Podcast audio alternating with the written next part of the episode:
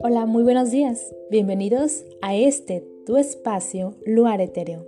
Mi nombre es Osiris Ra y te doy una calurosa bienvenida. Te mando un abrazo donde sea que me estés escuchando. En el momento y en el tiempo que te has dado tú el espacio también de poder darle play a este episodio. Estamos iniciando el año 2021, ya estamos terminando el primer mes de enero. Entonces, seguramente al inicio del mes hiciste una lista de lo que quieres lograr, cuáles son tus objetivos a corto plazo, a largo plazo, de este año que ya inició. Entonces, posiblemente agregaste en tu lista tener una vida más saludable, estar más en paz contigo mismo, eh, ir poco a poco agregando a esa lista cuestiones que te hagan feliz, evolucionar como persona y simplemente sentirte en plenitud. ¿Qué te parece si en este tema que vamos a ahondar incluimos también el estado mental en que te encuentras? Todo inicia en la mente. Y si recordamos esto, podemos darnos cuenta que si nosotros somos capaces de poder controlar o gestionar nuestros pensamientos, será más fácil tener una vida plena, una vida en paz y feliz. El tema del día de hoy es el minimalismo mental. En una sociedad donde cada vez se quiere tener más, que vemos las redes sociales y vemos los influencers y, y tienen más y compran y te recomiendan que comprar, el minimalismo surge como un nuevo estilo de vida, es como una bocanada de aire fresco, donde predomina lo mínimo y el menos es más. La mayoría de nosotros hemos escuchado el término minimalismo, que hace referencia a reducir a lo esencial, es decir, despojarnos de todos aquellos sobrantes. Pero ¿realmente sabes qué es el minimalismo mental y la selectividad? El minimalismo mental nos habla de ser más selectivos en nuestros pensamientos de tal forma que solo dejemos espacio para las cosas que son realmente importantes y que evitemos el sufrimiento innecesario. Menos cosas, menos pensamientos ruido, menos emociones negativas. Lo menos nos dará más. Más espacio para la experiencia de vivir, más espacio para crear y construir, tanto nuestro mundo interno como el exterior. ¿Qué pasa cuando un niño nos dice a nosotros, estoy aburrido? Si acaso eres tío o estás cerca de algún niño, eres papá o mamá, y te dice tu hijo, es que estoy aburrido. La idea es que hay que dejar que se aburran también. No esperemos tenerlos al 100% todos los días, cada minuto y segundo del día, con estímulos mentales. ¿Sabes que el aburrimiento es el causante de que la imaginación se avive? El aburrimiento, entre comillas, el aburrimiento nos permite ser más creativos, nos da espacio para crear.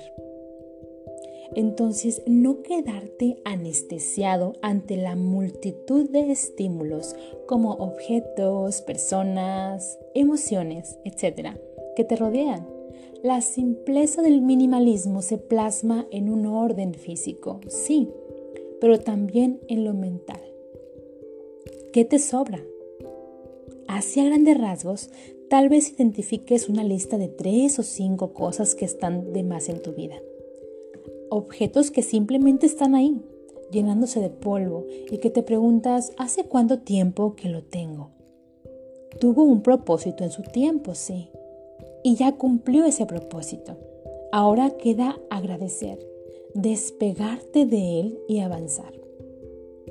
Francamente, ¿a quién le gusta estar cargando sobre sus hombros cantidades impresionantes de opiniones, pensamientos, objetos, miedos que solo agregan peso a nuestro camino?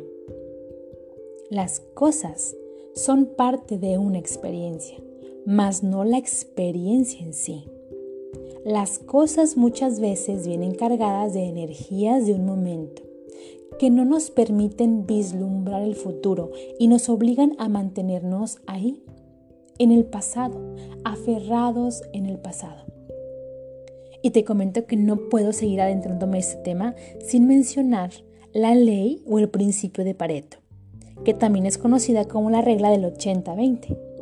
Establece que de forma general y para un amplio número de fenómenos, aproximadamente el 80% de las consecuencias provienen del 20% de las causas.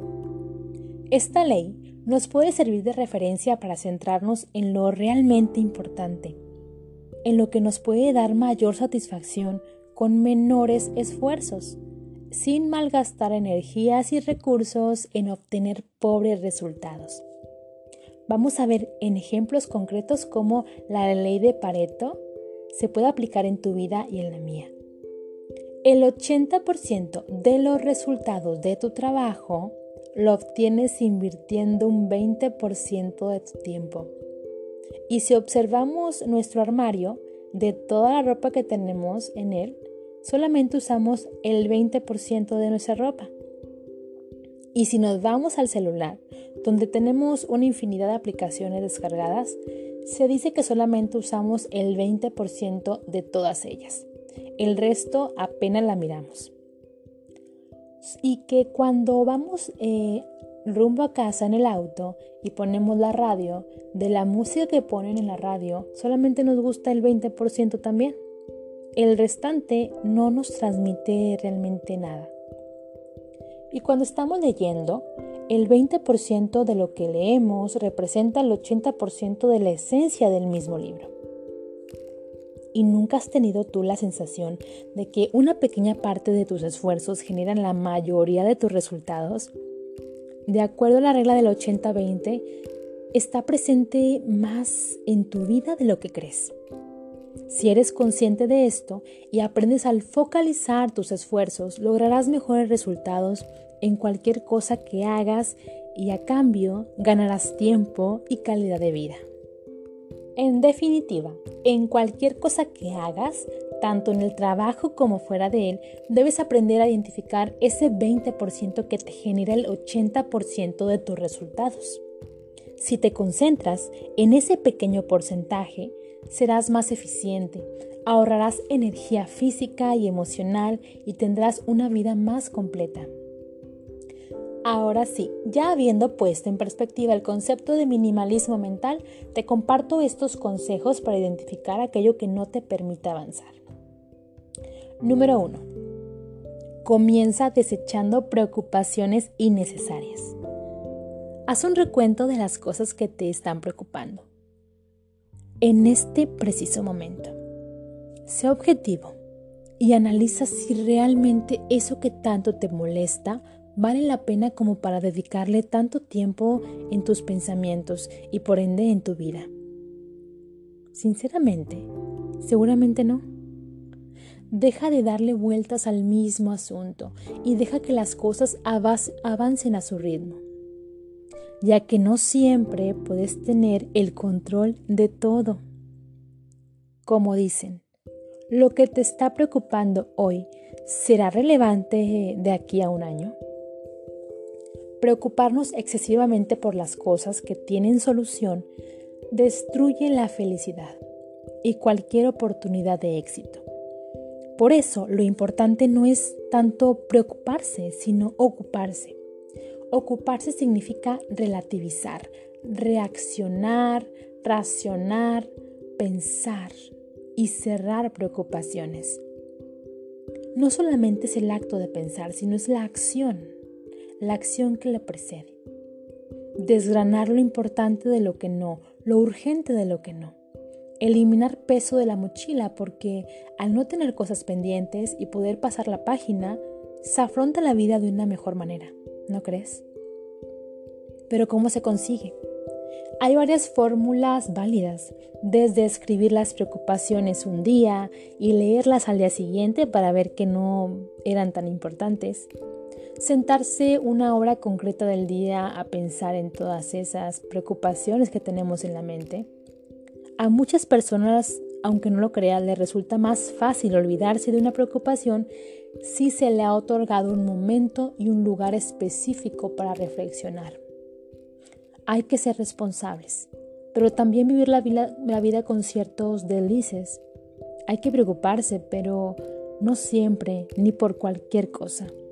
La vida es contraste, no todo es perfecto, ni todo es malo. Número 2. Enfoca tu energía en las cosas que puedes resolver. Te recomiendo anotar aquellas cosas que siempre evitas realizar. En ocasiones se tratan de trámites o tareas pendientes. Agéndalos y dedícales tiempo. Te aseguro que una vez cumplidas no volverás a molestarte jamás por ellas y tu mente estará más despejada. Número 3. Aprende a soltar aquellas cosas que no dependen de ti. Muchas veces esperamos que las personas a nuestro alrededor vean, sientan y piensen como nosotros, pero cada uno tiene una forma distinta de ver el mundo. Así que evita frustrarte porque las personas no reaccionan como tú deseas. Si aprendes a soltar esa manía de controlar lo que las otras personas hacen o dejan de hacer, te quitarás una carga enorme de encima y tendrás más tiempo para enfocarte en ti. Siguiente punto. Evita la ansiedad. Enfoca tu atención en hacer actividades que te gustan o dedica tiempo a las metas que tenías olvidadas. Está comprobado científicamente que cuando tu cerebro hace cosas que disfruta, baja el nivel de estrés y su capacidad para resolver problemas mejora. Dispersa tu mente, haz ejercicio, muévete, medita y deja que las respuestas surjan mientras realizas tu hobby favorito. Punto número 5.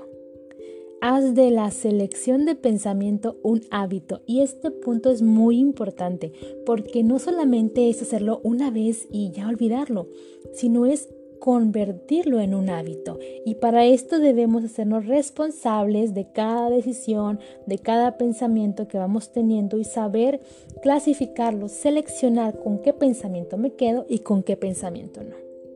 Muchas personas creen que las, cuando em, meditamos, porque en este caso yo me dedico a meditar, muchas personas creen que cuando estás meditando, estás en blanco, la mente en blanco, y esto no es así.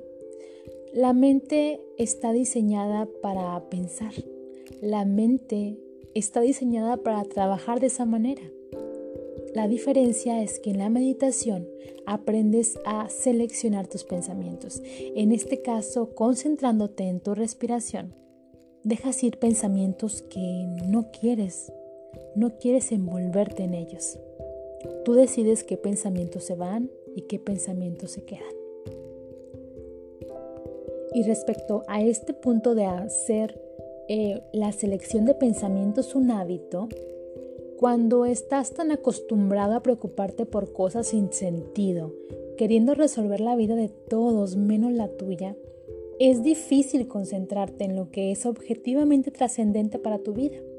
Así que busca hacer de la selección de pensamiento una tarea cotidiana. Poco a poco irás dominando esta práctica. Recuerda que es imposible tener todo bajo control. Enfoca tu atención y energía en lo que puedes cambiar y aprende a dejar que las cosas que no dependen de ti fluyan a su ritmo. Dedícate a ti e introduce pensamientos que construyan cosas hermosas en tu presente y que proyecten un estupendo futuro. Elimina las obligaciones de tu vida que no te ayuden a seguir tus metas y que puedas delegar. Para detectarlas, fíjate en tu lenguaje interior. Cuando digas, tengo que hacer, plantéate si eso que ves como obligación lo es realmente y si puedes prescindir de ello. Siguiente punto. Aléjate de la gente que resta en tu vida y de aquellos amigos con los que no tienes ningún contacto. Deshazte de esos lazos tóxicos, de esos lazos de dependencia que solamente drenan, drenan tu energía y drenan tu vida. Recuerda que todos pasamos por un proceso de crecimiento y en algún momento de nuestra vida tuvimos algunas amistades que cumplían el propósito de tu evolución personal, de tu desarrollo personal, pero todos maduramos y vamos creciendo. Entonces posiblemente llega un momento en el que las amistades que teníamos antes no coinciden con mi propósito de vida. Y es válido agradecer su presencia en tu vida y dejarlos ir. Siguiente punto. Deshazte de las cosas que no utilizas y que te complican la vida. Aquí aplica la ley de Pareto para tu propósito de vida también. No pongas la falta de tiempo como excusa para no conseguir lo que deseas. Aplica la regla 80-20 al plano físico y mental. Este principio te va a ayudar a gestionar mejor tu tiempo. Si, por ejemplo, realizas el 20% de actividades más importantes de tu proyecto, di no a las tareas innecesarias, a las actividades que nunca te llevan a nada y realmente roban tu tiempo. Siguiente punto. Busca momentos de silencio, de desconexión con el mundo que te rodea. Puedes dar un paseo por la naturaleza, por el parque, leer un libro a solas, meditar a la primera hora del día cuando todos están dormidos o cuando están en la noche. Mantendrás a raya de esta forma tus preocupaciones y tu estrés. Busca momentos para ti. Siguiente punto. Practica el movimiento slow en las actividades. Es decir, come lento, camina lento. Revisa qué actividades haces innecesariamente de forma rápida. Fíjate muy bien que a veces estamos en la inercia de la vida y damos por hecho actitudes, eh, hábitos, acciones que siempre hemos hecho y que no los cuestionamos y solamente damos con la inercia por el simple hecho de que no vivimos en el presente. Vivir en el presente significa ser consciente de cada paso que vamos dando. En el siguiente punto, te recomiendo que si tienes un problema desde hace tiempo rondándote la cabeza, ok, siéntate, respira y busca si hay alguna solución. Y si ya lo intentaste y ves que no hay otra solución, significa entonces que tal vez la solución del problema no depende de ti. Y por ende, hay que aprender a soltarlo. Y este punto que sigue me gusta mucho aplicarlo a mi vida. Adquirir el hábito de preguntarnos, ¿esto que estoy haciendo en este momento aporta a la vida que quiero crear? Analiza en qué distribuyes tu tiempo y si aquello que estás haciendo ayuda a conseguir tus metas y si va en la línea de tu misión o tu propósito de vida. Siguiente consejo. Simplifica tus metas, tareas y listas. No planifiques en exceso porque eso no te ayuda a conseguir mejor tus objetivos. Pon mejor un límite de metas a conseguir en un tiempo determinado. Este punto, a los que me están escuchando, creo que es imprescindible hacerlo y no siempre lo logramos. Hacer un detox de la tecnología. Cuando estemos trabajando, dejar el móvil a un lado o en otra habitación, silenciarlo una parte del día, no dormir con el celular a un lado, eliminar aplicaciones que no estemos usando, eh, tal vez no involucrarnos demasiado en grupos de WhatsApp. Siguiente punto. Aplica la regla de los 5 minutos al día. Dedica estos minutos a pensar qué tienes que sacar de tu vida. Con el tiempo tendrás más espacio físico y mental. ¿Qué diferencia haría si en el día, que tenemos muchas horas al día, nos damos solamente 5 minutos? Por más apretada que esté nuestra agenda, 5 minutos son solo 5 minutos para respirar y resetear nuestro cassette mental. Siguiente punto, Lucha contra tus creencias limitantes de perfeccionismo y de comparación con los demás. Esta forma de ver la vida está eh, consiguiendo solamente que nos frustremos por no lograr lo que los demás hacen y no nos concentramos en nosotros. Y si somos demasiado perfeccionistas, viviremos frustrados por no cumplir los estándares que nos ponemos mentales. Y por último, pero no menos importante, respira. Dedica un tiempo al día a respirar profunda, consciente y verdaderamente. La respiración consciente es nuestro puente para llegar y mantener la calma mental en momentos de angustia, ansiedad y desesperación. Además de hacer espacio en nuestra mente para sensaciones más agradables. Y listo, ya está.